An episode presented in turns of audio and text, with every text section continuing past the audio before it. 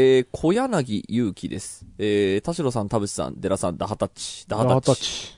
えーお三人に作品を作り切ることで意識していることをお伺いしたくメールさせていただきました。うん私は映画、演劇やコント、漫才が大好きでよく見に行くのですが、毎回なんて面白い作品なんだと思うと同時に、なんでこんなに作り上げることができるんだろうと思っています。私も演劇などを見に行った帰りには、自分でも書いてみたいと思い脚本などを書き始めるのですが、性格の問題なのか根気のなさなのかすぐに書くのを断念してしまいます。田代さんや田淵さんはこれまでたくさんの楽曲を作られていて、小寺さんもたくさんの番組を作られていますが、アイディアはもちろんすごいと思うのと同じくらい作品を作り切ることがすごいなと思っています。何か作品を完成させるために意識していることがあれば教えていただきたいです。ほう。うん。これは、そうね。どっから喋り始めるの？そうね。身も蓋もなく、身も蓋もないこと言うと締め切りがあるからみたいな感じですけどね。あー、もっと前の段階ですよね、でも。そうそうそうそう多分この人が悩んでるのは、その、自主、も自主物を制作って、誰かに見せるっていう、その、見せる出口のところに行くにはどうしたらいいですかみたいな。で、多分それに対するとやってみるしかないみたいな、こう、単純な感動になりそうですけど、なんか、あの、この絵の答えじゃなくてもいいんですけど、なんか、こう、思うエピエピソードなどなどあれば、聞いてみたいですけど。一個今、デラさんから出た締め切りっていうのと、もう一個は、うんえっと、やっぱりフォーマットの制限による時間っていうのもあるかなと思って、うん。えっと、なんだろう、まあ、2時間なら2時間とか、なんかその自分の中でうん。見たい、まあ、演劇なり映画なり、うん。見たい尺っていうのが多分ね、ある程度あると思うんだよね、人それぞれ。うんうんうん。で、例えばプログレとかでなんか1曲22分ですみたいな曲もあれば、うんうんあのー最近のポップスみたいに 2, 2分20秒みたいなのもあるわけじゃない？うんうんで、その完成がどのサイズ感かっていうのは多分人それぞれあると思うの。はいはいはい。あのーだ映画だったら、例えばその歴史ものとかだったらやっぱり3時間半ぐらいのものもあるし、えっと、アクションものだったら、まあ、80分ぐらいのもあるわけじゃない？うん。で、ななんか自分が描きたい物語とか、その、描きたいものと、うん。マッチするなんか尺みたいなのは多分あると思うんだよね。うんうんだから、この方がその、満足感を味わえるストーリーのなんだろう、尺、尺感みたいなものを先に決めちゃうっていうのは一つの手かなという気がするんだよね。で、多分その、だから1時間の舞台と2時間の舞台じゃもう単純に台本が倍になるとして、うんうん。その1時間の舞台だったらこのくらいの文章量だなっていうのが多分あるから、うんその中でストーリーがうまく収まるにはどう工夫したらいいんだろうっていう考え方は一つ多分テクニックとして。ありだと思う。で、多分その時に、多分、えっと、これだったらできるっていう、その、理想の尺感みたいなものうん。を見つけるというか、その枠の中で一回やってみるっていうことを、えっと、気づい、気づかないといけないんだろうなと思っていて、うん。だそのキャパをはるかに超えるものを、じゃあ尺感、理想の尺感2時間ですで、やってみるときに、そこに、えー行くまでゴールではありませんっていう感じで走り出しちゃうと、うん。自分のキャパをオーバーしてるはずなのにそこに向かって走った時ってうまくいかないような気はしていて、ね。うんうんっていう時に、あ、これぐらいだったらできんじゃねえので、うんやって出してみて、うん。で、意外とできちゃったとか、それでなんか面白かったですとか、その成功体験があったみたいなので、うん。で、なんか徐々にやっぱ、あの、なんでしょう、成功体験と承認欲求が、やっぱこう、ものづくりを加速させるところってあると思うんですよ。うん。で、多分その出口に一回もついたことがないから多分そのアドレナリンが出てこないんだと思うんですけど、一回やれば多分、あの、俺はゴールができたんだ、人に物を出せたんだとか、人に褒められたんだっていうので、あ、うんこんなんでいいんだっていうのの連鎖がその後、うまく始まってくれば、定期的に物事をちゃんとアウトプットできる人になっていくのかなって思ったりはしました。うん。そうかもしれない。あの、そだからこれ今言ったのは、そのなんでかっていうと、僕があの、アニソン派をやってるじゃないうん。あれも、なんか、真似事で、なんかこれぐらいならできんじゃねえのと思ってやってみたら、うん。待ってましたみたいなうん。感じのあの、こういうイベント楽しかったですっていうのがあって、で、その時にやっぱ思うこととすれば、あ、こんぐらいでいいんだって思った感じがあったというか、うん僕はただ作家の飲み会を開いて作家の飲み会で、ちょっと台本読む人みたいになっただけで、いつも飲み会で話してることをそのまま出しただけだからう、ん。で、実際やったらその喜んでくれた人がいた。じゃあここを成功体験として、うん。えっ、と、少なくともこのクオリティがちゃんと維持できれば、これぐらいの人は喜ばせられるんだなっていうので、うんうんまあ、それこそバカ売れを狙わないとか、バズりを狙わないとか、はい。あの、そこも多分大事になってくるんですけど、うんなんか一回出口にたどり着いた時に、あ、これだったら俺トークイベントできるぞっていうので、ちょっとあの、いい意味でも悪い意味でも、あの、承認欲求が満たされた感じはすごいあるんですよね。うんうん。で、そうなると、あ、これぐらいだったらできるかもっていう、その持続性が生まれてきた感じはあったなって今。あで特にほら、俺音楽家だから、その別にトーク、トークイベント司会者じゃないけど、あ。うん。やってみたらなんとかなったぞみたいな。で、だからそれはその中でなんか、あのーなんだろう、どっかで、その仕事で関わった、なんかラジオの台本読んでみたら、あ、まあ、これぐらいだったら俺も書けんじゃねえかなって言って、うんその、それを見よう見真似でデータを保存しといて、それをこう、あの、書き換える形でやってみたみたいなところからが多分、あの、うん僕、トーク台本作りの始まりなんですよね。うんっていうので言うと、その、うんデラさんとかがテレビ番組作りみたいな時のはい。走りというか、これだったら俺できるぞみたいなのに気づくまでの道のりって結構そういうのに近いんじゃないかなと思ったんですけど、うんうんうん。うん。いや、いや、全くそうで、あの、結局、0から1に立ち上げる番組の作り方と、あの、誰かがやってる、あの、これを、の続編というかね、これのシリーズの1本作ってくださいっていうのは全く違うので、でも、まあ、大きく言うと、テレビってこうやって作るよねっていうのは、0から1だろうが何だろうが絶対全部あって、それに習ってしまえば、まあ、クオリティはともかく形にはなるなっていうのは、あの、ありますね。本当に一番若い子にも、とにかく前例は絶対あるから、あの、お手本とかから持ってこいっていう、もう学ねだからフォーマット先から始めますね、るって絶対に。いうのはありかもしれない。あと、なんか、その、なんだろう、今、田淵くんの言った話も、すごい思ったのが、あの、よく映画監督とかでさ、うん。えっと、あの、第9地区とってあの、ニール・ブロム監督とかはさ、あの、原作となるものはもともとショート動画としてなんか、確か、ネットかなんかで発表した10分ぐらいのショートフィルムああ、だったはいはいはいあとは、あの、まあ、他にもいっぱいいるんだけど、あの、ミュージックビデオ監督出身のか映画監督とかさ、結構いっぱいいっぱいいて、その、やっぱり最初から2時間の映画撮ろうとせず、その、4分のミュージックビデオとかから、ななんかその、まずは映像センスとか、こう、なんだろう、かっこよさみたいなものを磨いていく中で、で、注目されてチャンスを掴んで映画監督になっていくみたいなうん流れもあるから、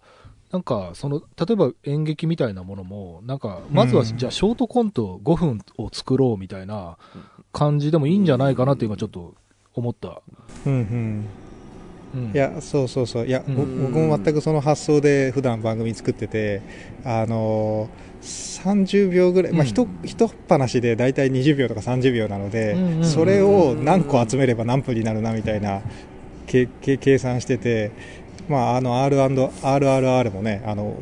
しずる感ある、このワンカットの積み重ねをやっていくと3時間になる。で、これ僕、あの、ふ古くは、あの、東大の世界史の問題で、これが成功体験なんですけど、僕の。あれ400字詰めとか600字詰めとか結構普通のう、んあの、大学受験より長めの、あの答え書かせるんですね。あ日本史とかもそうかな、300字で、えーみたいな。で、それって、あの、うんじゃあ300字さ、書き始めるとね、うん結構大変なんですけど、普通の番、あの試験でもあんまないから。だけど、結局この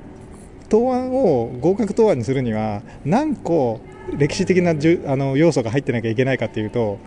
結局、一言で言える、あのその要素の数って、もう10 15文字とか1個の単語決まってるので、1個のじゅ地情報は。そう、それをね、じゃあ400割る20して、20個か、20個の、あの、丸抜を、丸抜問題を作るような感じで、論文ハックみたいな。やれば、あすごいすごいな。るほどね。すそうそうそう、そうすると、うんそうするとね、15個あれば、あの、合格点だなってなったら、あの、あとはもう梅草なんいで、やーすなんとなく。ごいすごい面白いですねそれはいはい。そうそうそうそう。そう。すると分解すると、とにかく、あー。あの、知ってる知識を15個とにかく書き出せば、で、それを、あの、破綻なく文章にすればいいのだというようなのがあって、でもそれってでも本当、うん。さっき言ってたショートフィルム作ってから、うんうんあの抹殺をどんどんつけていくっていう話もあるけど、本当に抹殺を全部集めればまあでも実際映画のメイキングとか見てるとまあそうだもんあるので。ねあそうそんの、なんかこのシーケンス、このシーケンスっつって、ちゃんとシーンが切り替わるごとになんかその、まあそれが緩急になって逆にそのドラマとしていい波になるみたいな感じだからう、んシーンだけ作るみたいなのね、ありかもしれない。なるほどね。だから一回その、出してみるって勇気が持てるか否かな気がするんですよね。うんその、出口に行ってみるっていう、その、それこそ吉永さんが言ってた60点を毎日やってみるみたいな、うんうんなんかその勇気があるないで多分結構分数量ある気がするんで、うん。うんであればじゃああなたどっち側の人間になりたいんですかっていう時に、うんなりたいんだったらもうとにかく出すっていうことを一回やると、どっかで成功体験が得られるから、確かに、ね。そうすると多分いい連鎖になるんじゃないかなと思いましたけどねうん。さあ、ということで今週も始めましょう。はい。田代智和と、田淵智也のタタッチレディオ。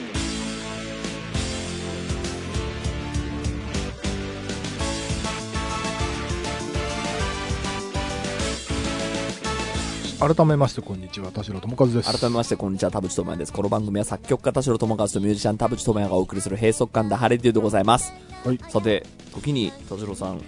今ワールドカップが開催中でございますね。はい。ご覧になってますか？なんかあの、死のグループを勝ち抜けたっていう話と、なんか、えっと、誰か選手が泣いたっていう話は聞きまし で要は試合を見ているわけではなくてた。、そうなんですとニュースでそのくらいの知識ですどね。、どれ、見たいっていう欲がそんなにないってことですか？これはね、うんそうなんですよね。やっぱり、えっと、僕はもともとまあスポーツ部ではなないというか、まあスポーツ部ちょっとややってたこともあるけど、うんシリアスにスポーツ部はやってたことはなくて、あの、なんかね、やっぱり1試合90分プラスアルファの時間が、えっと、ちょっと飛ばし見したい感じが、ああ、長いぞということ。1.5倍ぐらいで見たいうんう感じ、んうんちょっとね、あるはいはいはい失礼な話ですけど。いやいやいや、でもちょっとね、その、結構意見交換をしたくて、はいはい。ちょっとその、サッカーというものに対する、まあ私の人生、えーを、と対比しての、おあれこれなどなどを話すと結構面白い、最近そればっか考えてるんですけど、えー、面白い。いものが浮かび上がってきて、はいえっと結もともとサッカーやってたもんね。やってたんです。はい。で、うーん、結論から言うとってほど結論も出てないんですけど、ので、とりあえずちょっとダラダラ喋りながら意見交換するっていう回、へーちょっと一回やってもじゃあまだ結論出てないのね。出てないです。はい。あの、いや、えっと、結論としては、素直にサッカーを楽しもうっていう感じなんですけど。あ、結論あるんだ。いや、でもね、あそこに別にい、それを表明したいわけじゃなくて、こうこうこういうことを考えてる人間もいますよっていうことを世の中に言いたいっていう気持ちがあるかも。はい。はい。ということで、今週は30分間新たな変則も、ダハタッチ。チ。田代智和と、ということでですね、今、あの、サッカーワールドカップが絶賛開催中で、まさにあの、日本がですね、えっ、と、まあ、競合が溢れる、そのグルー、まあ、リーグ戦がまず4、4国であって、そのグループ戦の1位と2位が決勝トーナメントに進出っていうのがワールドカップのシステムなんですけど、なんとその、えー日本がすごいこう、まあ、不利と見られていたグループを日本が突破したという、もう番狂わせが起きてですね、もう、日本中が沸き、視聴率は上がり、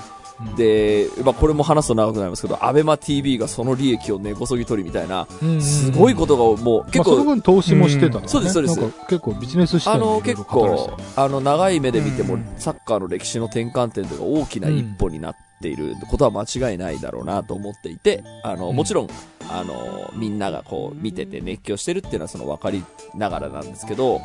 一応、その、私ももともとサッカー好きで、サッカーの、まあ、試合を見るのはそんなに好きかっていうのはもともとないんですけど、うん。まあ、あの、サッカーというそのシシステムは割とその知っていて、まあ、どういうゲームなのっていうのは知っていて、えっ、と、まあ、子供の頃からサッカーやって、中学までサッカーやってたよっていう一応人生、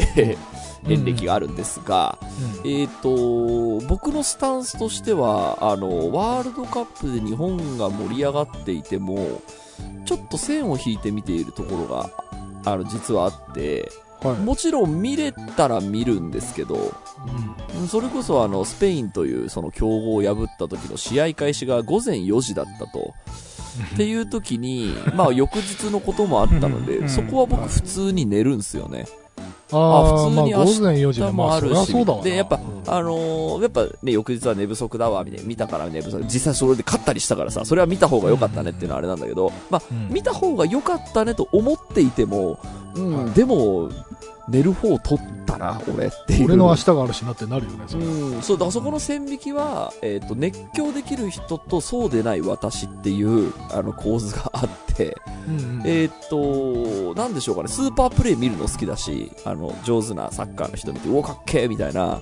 のは、えっ、と、ハイライトとか見るの好きなんですけど、まあ、もともと僕はあの、えっ、と、サッカー部にいた時の周りの連中に比べるとサッカーのことは多分そこまで好きじゃなかったと思うんですね。はい。あの、嫌いとかじゃないですよ。本当好きなんですけど、うんサッカーで球をかけてし、ね、その、なんか点とか取れたら嬉しいみたいなのはあるんですけど、えっ、と、どっから話そうかな。えっ、と、さっき田代さんがおっしゃったみたいに、うんあの90分っていう試合をずーっと見てるほど多分、他の人よりは多分熱狂できてないんですよね。うん。多分だから点入ったらいいなと思いながら見てて、日本頑張れみたいな、まあ、特にこういうワールドカップとか、あの、それこそ野球とかだったら甲子園とかがそうですけど、高校野球とかが、もうこれ負けたらそれがそのまま、あの、悲しいことに直結するんだなとか、あの、勝ったら嬉しいことに直結するんだなっていう分かりやすいシステムだと、やっぱ見てる時に、ああ、勝ってくれって思いながら、その、まあ、見れるぐらいには、あの、ワールドカップに関しのサッカーの試合、特に日本代表とかね、で、高校野球とかに関しても好きは好きなんですけど、うん。えーっと、まあ、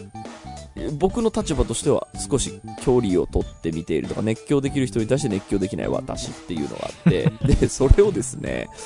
えーっと、なんでそうなったのかっていうのをうん。考えてたんですよ。で、あの、やっぱ、昨日サッカー見た、あ、昨日寝てたんだよねって後になぜ私がサッカーを見ないのかというのを説明しないといけないんですよ。で、その時に、あの、いつも単純、に忙しいとか寝てるじゃなダメなのえっと、だってその4時でしょそうなんですよ。でも、いや、でもやっぱその、こう空気的に、それは見なきゃ国民じゃないっしょみたいな感じの、あの、あ、圧あるんですよね。で、えっ、と、そこに対してなんか、あの、まあ、自分なりに思うこととしては、あの、中学の時に、さっきも言いましたけど、周りの仲間にその知識とか、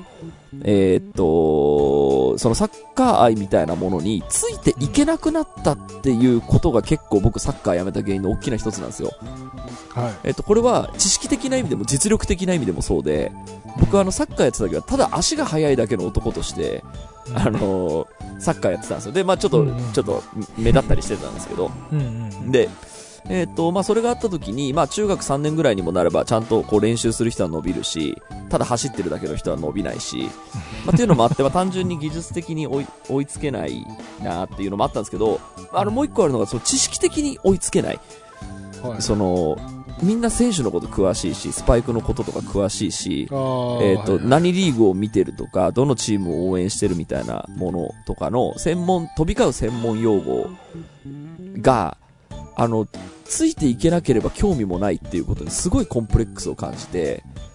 で、正直それ以降やっぱサッカーというものを俺は好きになってはいけないんだっていう呪いみたいなものがなるほど。あるんですよ。うんうんで、まあもちろんね、高校になってから、あの、呼ばれたらサッカー行くし、とか、元サッカーやってたんだ、みたいな感じでフットサルとかも行くし、で、あ、うんね、あの、まあ、一般人よりちょっと足速いから、なんかこう、なんか、足速いねなんて言われちゃったりなんかして、まあそれでもエンジョイサッカーはできてるっていうのはあったんですけど、まあ、うんそれもなんか、年を取るにつれて、なんか他の人ほど。好きじゃないので僕はこの位置にいますっていう。自分の方が結構好きになってきちゃったりして、っていうのが、ちょっとここまで、どうですか？あの、でも、なんかね、これ、あの、意外と僕自身が、ん。そのサッカー部だったりしなかったからか、うん。完全に僕の場合はもう切り離していて、うん。そのサッカーというものが自分の人生の一部じゃなかったから、そもそも。うんうんあの、その熱狂してる人は、ある意味、そのサッカーファンなわけで、うん。うん。で僕はサッカーファンじゃないというところで線引きができてるんだけど、うん田淵君の場合、その、要は、育ちの中にうん。サッカーが組み込まれてるから、うん。余計その複雑な立場を取ってるんだろうなって今話を聞いててあ、でもありがとうございます。おっしゃる通りで、なんか、好きでおかしくないはずなのに、うん。なんか、好きって言い切れないから、見ないっていう立場を取る なんか理由がなきゃみたいなので、よく言うのがこの話なんですよ。僕昔やってたんだけど、ついていけなくなってやめちゃってから、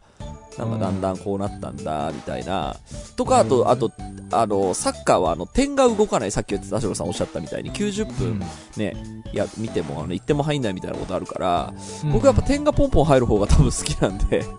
まあそうなるとバレーボールとかの方が、あの、で、その時に僕はバレーボールとかの方が見るの好きなんだよねっていうので、俺はサッカーはそんなにのめり込んでないけど、これは好きっていう、あの、スポーツ全部が嫌いなわけじゃないんだよみたいな感じのことを、えっと、苦し紛れに言うことで、こう自分の立ち位置を守ってきたみたいな。ところがありました。でもここまでは今まで何回もその、えっと、スタンスを取っていろんな人にこうひ表明してきたんですけど、うん。で最近今回のワールドカップにおいてより思った、よりっていうかそのもより考えてて、えっと思った中の一つがですね、うん。あのーサッカーをやっている人って、うん。あのー悪い意味じゃ全くなく、あの、ちゃんといい意味で、闘志をむき出しにしてるじゃないですか。うん。頑張る、勝つぞ、おーみたいな。はいこれは選手だけじゃなくて、監督も、えっ、と、う観客も、のファンの皆さんもみんなそう。うんあぞ、おー倒せ、うわーみたいな。負けたらクソーみたいな、うんまあ、感じがあるんですけど、多分僕、その、血気が盛んな環境っていうのが結構いて辛いんじゃないかなって 思ったんですよ。うん。うん。で、えーっと、これは何個かエピソードがあるんですけど、まず、私がサッカーを、えーっと、やめた理由の中の一つでもあるんですけど、うん。あのー強いチームが、あの、普通に体が強いとか、なんなら反則スレスレで押してくるとか、なんか楽しく球蹴れないみたいな、相手が強いから。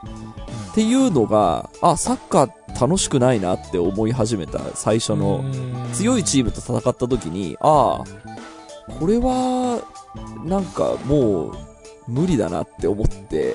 なんか本気であればあるほどそうだよね。そうです。で、やっぱ大事じゃないですか。死そう、大事じゃないですか。つ勝つためには。で、もちろん勝負の世界だから勝つためには大事なんですけど、俺はちょっと無理だなって思ったところがあって、なんかそこまでしてなんか、あなたと戦いたくないしっていう、うん。まあ、そこのコンプレックスが、まあ、多分昔からあって、だからそれで、やっぱり、あの、あれぐらいなんかユニフォームとか引っ張んないととか、その絶対にこう、こいつよりも高くジャンプするためにこう、こう俊敏な動きをしないと、上に行けない文化なんだって思うと、うん。ちょっと多分そういう環境、嫌だなっていう、嫌だなって言ったら失礼なんですけど、ちょっと私が馴染めないっていう、そのマインド的な意味でも結構気遅れがあるのかなと思って、今の話聞いて、まさにあの、俺がサッカーあんまり好きじゃない理由がもうそれなんだよね。あ、なるほど。で、あの、だから、審判が見てなければ、あの、人の足引っ掛けてもいいみたいな、あの、ぶすごい残虐、残虐な精神性のスポーツで、気味悪いなと思ってたんだけど、でも、その反動というか、今なんか VAR 判定とか言ってさ、それでこの間日本もなんか、うん。あの、勝ったりして、ね、そうそうよくゴゴールが認められてみたいな。で、あれによって、なんか今度、かえってなんだろう、その今まで、その、審判を騙すのもテクニックだみたいな、うん。言ってた、その、欧米圏のチームが、あの、苦しんでるみたいな話をなんか。ちらっと見て、うん。そのビデオ判定やめようよみたいなこと言い出してる、なんかあの、国やチームもあるらしいっていうのを聞いて、で俺は、その、もし完全にそのビデオ判定を、あの、良しとするなんかもう人間のレフリーじゃなくて、完全にそのドローンとか、あの、コンピューターとかビデオとかによる判定のスポーツになるんだったら、俺多分むしろ見始めると思う。あー、なるほど。俺その今までのあの残酷な、うんなんか騙したもん勝ちなんだよ、みたいな、うん。あのスポーツマンシップがすごく嫌いだったなるほど。そう、だから僕がバレー美しいサッカーになるなら見る。バレーボール好きなのも多分それが理由で、体同士が当たらないから、はいはい、はい。喧嘩にならないっていう。あ、でもわかるわかる。で、サッカーとか野球とかって、揉め、あの、揉めるとき喧嘩するじゃないですか。そうだよね。で、やっぱ喧嘩してる人見るの辛いっていうのがうん。あるのかもなとは。で、それは自分の選手だった時代の体験もそうだし、今もやっぱりそうで、で、こっからの話がまさにそれの延長なんですけど、はい。あのまあ、お客さん、ファンの人もそうだし、選手もそうだし、監督もそうだし、えっ、と、こう、ハーフタイムとかに、監督が選手に劇を飛ばすときうんとかあるじゃないですか。はい。めちゃめちゃ怒号なんですよ。はい。で、えっ、と、これは、あの、今、あの、言うとですね、今の日本代表の森保監督というのは、とても素晴らしい人で、多分選手を育てる技術もあるし、すごく、あの、選手のことを愛してる人なんだろうなっていうのは私も分かってはいるんですけど、あの、まあ、森保監督だけじゃなくて、あの、めちゃめちゃ怒号を飛ばして、そうだよな、ああわら負けんじゃねえぞああみたいな、あの、あの感じってスポーツでまあまああるじゃないですか。あるね。うんで、えーっと、ここに対しての結構、違和感というものがある。で、理由が2つ。えーまず1個は私が怒ってる人が嫌いっていう のが、はいこれは日まあ、常生怒ってんのか声がでかいだけなのかわかんないけど、ねそうです。あの、怖い顔をしている人は多分ちょっと、あの、胸が痛くなるうん。ので、つで、それは僕、えーっと、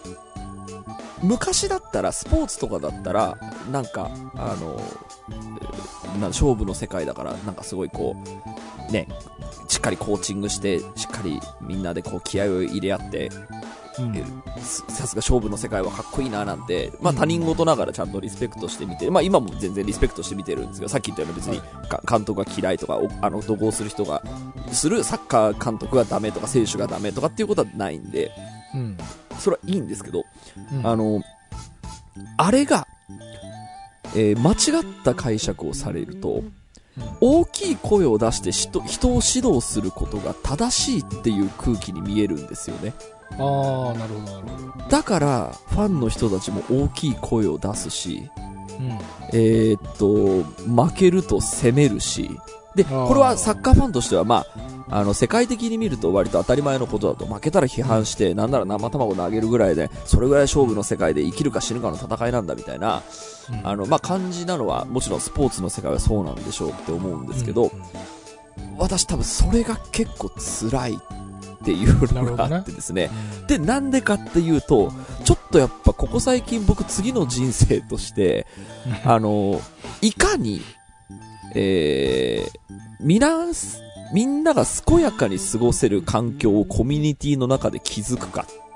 はいはいはい。なぜならその方が、えー、まあ、幸せに生きれるっていうのと同時に、その方が結果が出るっていう研究がもうあるよっていう、うん。コーチングとかチームマネジメントとかに関しては、はいはい。あの、これはだから、スポーツの世界は一回切り離して、会社とかコミュニティのことを考えたとき心理的に、安全性とかもそうなんです。そうなんです。なので、ちょっと最近のその、自分がそのやろうとしているコミュニティを作るときに、こういうのってあってはいけないよねっていうことを、俺これからの人生で、やろうと思っているのに、それが正義のような感じで存在している世界っていうのが、そこに存在していると思うと、やっぱそこを信じたくないというか、まあ、俺の見ないとこでやってくんないかなっていう、ちょっと気持ちがもしかしたらあるのかもしれなくて、うん。えーっと、まあ、僕がなんでその、この立場になってるかっていうと、やっぱり人を怒号を飛ばしたり、恫喝をしたりすることによって、これがパワハラにつながることがあると。でこれは、えーっと、昔の考えだと、それで教育のためだと思って指導をするっていうことがうん正しいんだ。それで伸びる社員は伸びるんだっていううんな結果があった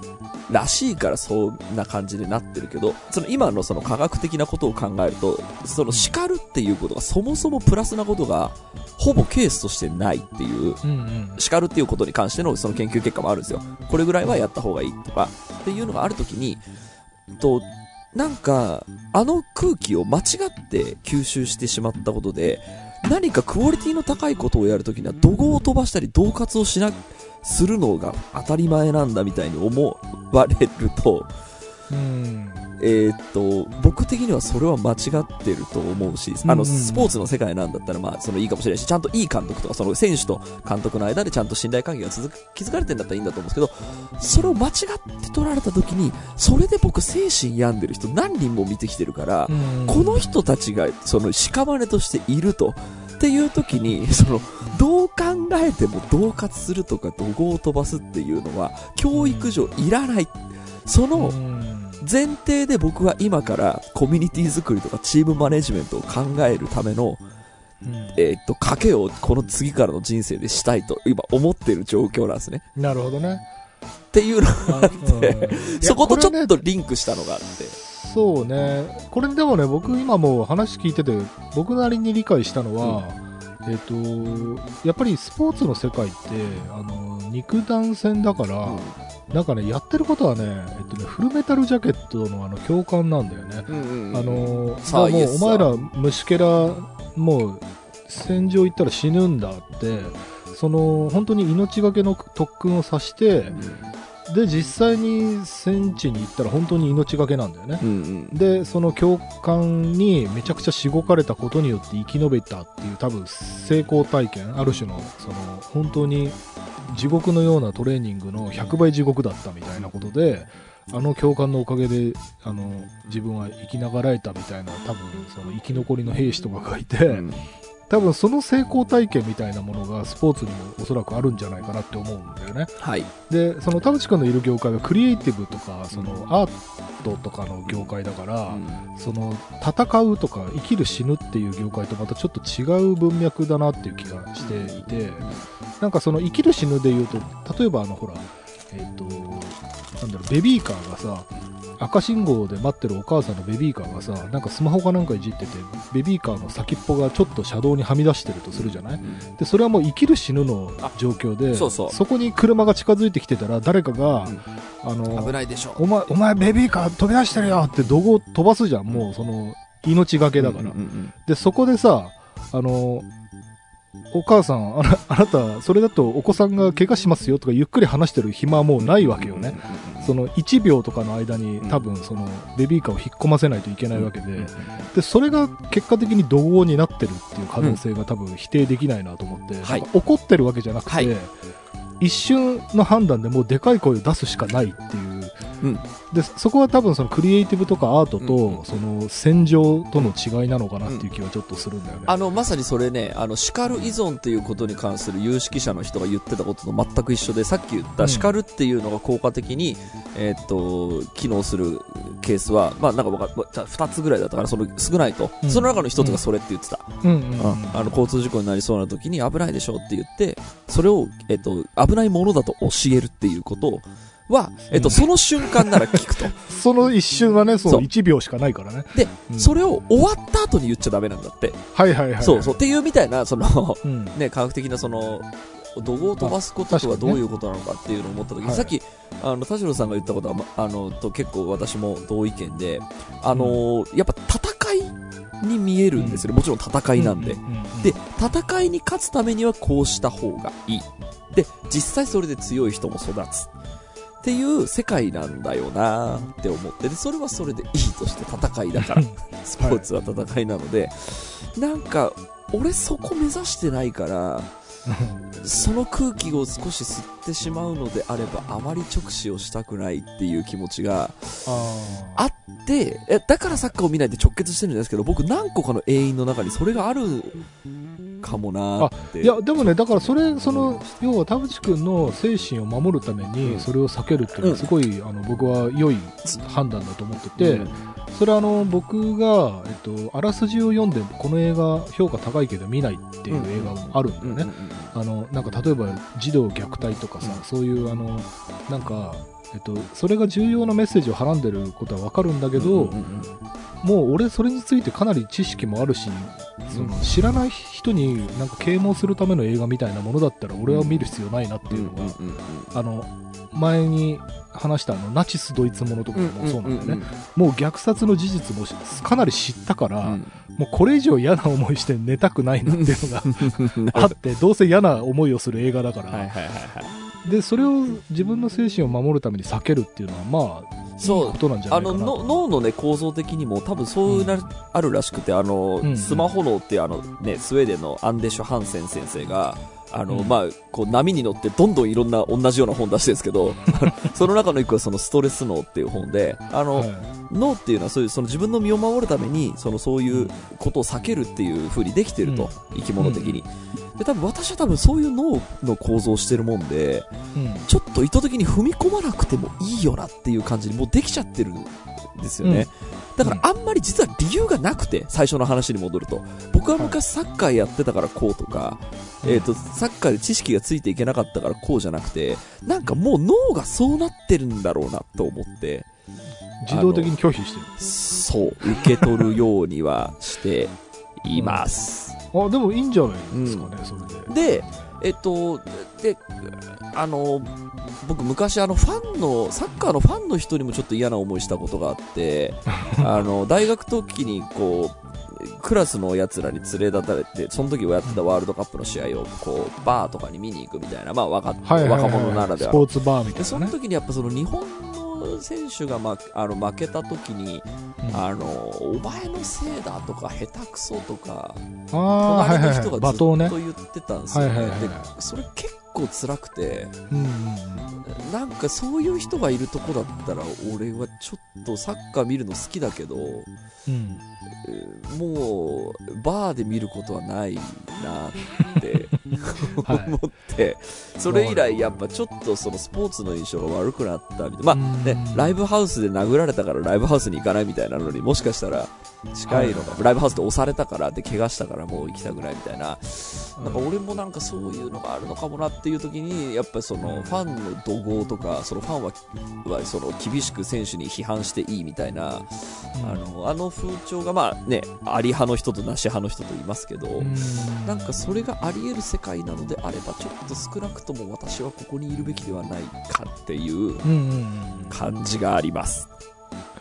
あの、でもなんかその、でも関心は持ってるわけじゃない？例えば今サッカーの話で言うと、結果とかその、ん何が起きたか知ってるわけじゃそない？うそう。あの、ハイライト好きなんですよ。そうだよね。すごいプレイヤーのすごいシュートとか好きだし、あと普通にサッカー漫画とか好きだし、あの、これね、だからね、俺今話聞いてて思った、あの、俺あの、国会中継とかがさ、例えばその、ヤジとかを飛ばすとかさ、うん。あの、その、何こんな時間かけてわけわかんないことやってんだろうって思うんだけど、うん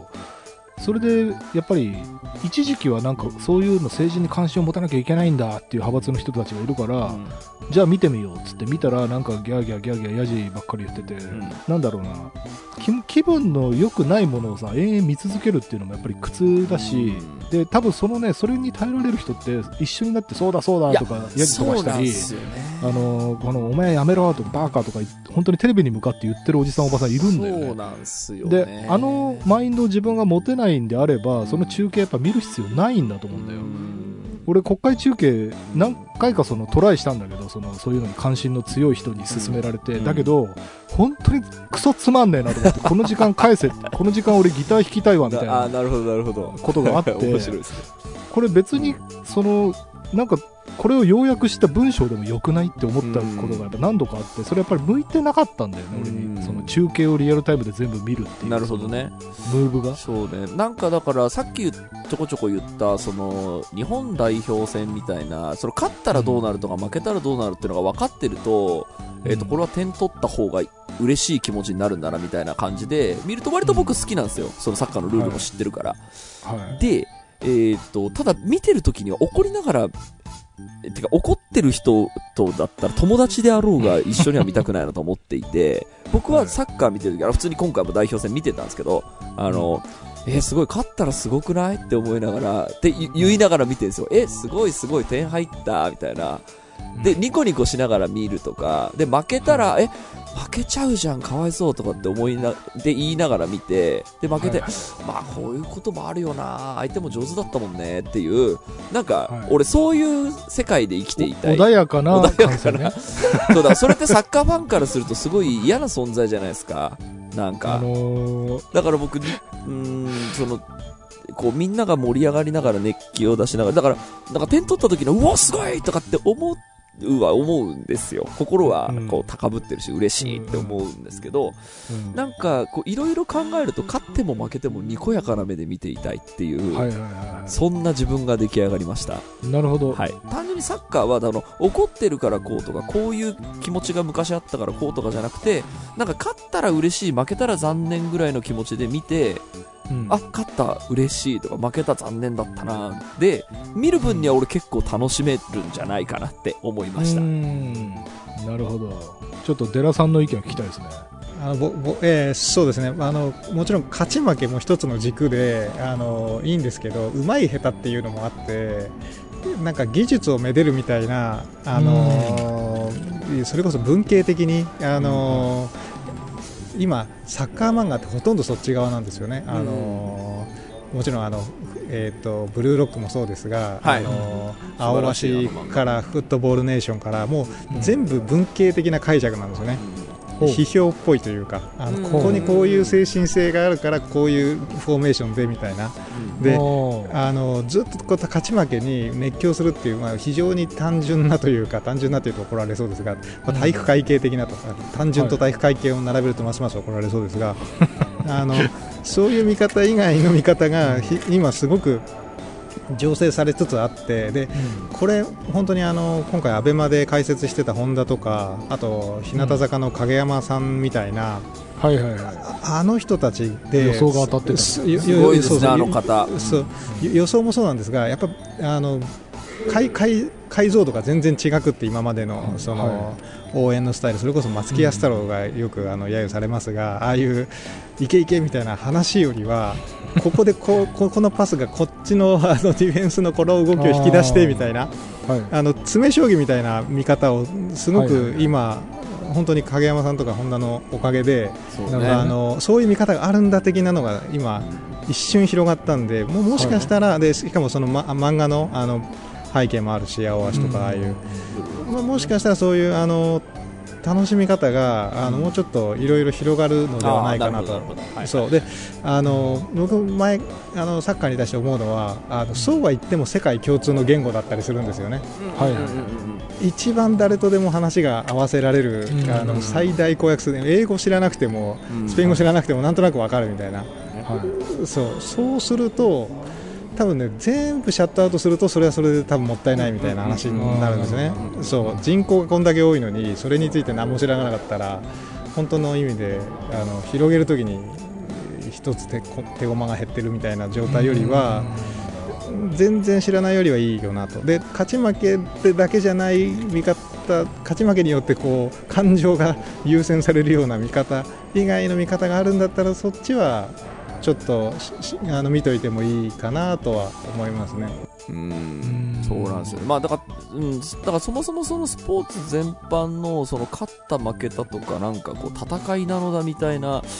ものに対する一定の距離感があるもんで、まあ、今までこうずっとこの性格で来たんだろうなって今、はいはい。あの結論に至りました。っていう感じ、なるほうん。よし、話聞いてくれてありがとうございました。ありがとうございました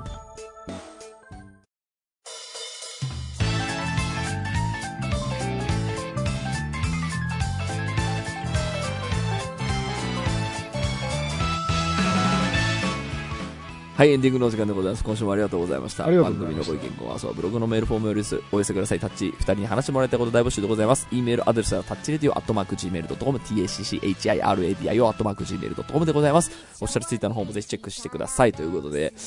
すいませんね、ちょっともう最近こうずーっと考えてて、まあ毎回なんでこの人たちはこうなのに俺はこうなのかなみたいなのって結構ずーっといろんなところでコンプレックスがある、あるんですよね。音楽でも普通にライブとかでもなんか、えーっと、まああるんで、なんかそういうこう人生を選んできてしまったなって、はい。さあ、ということで、こんな感じでいいですかね。長々とありがとうございます。ありがとうございます今週はここまででございます。はいお相手は田代智和と田淵智也でした。また来週。また来週教えて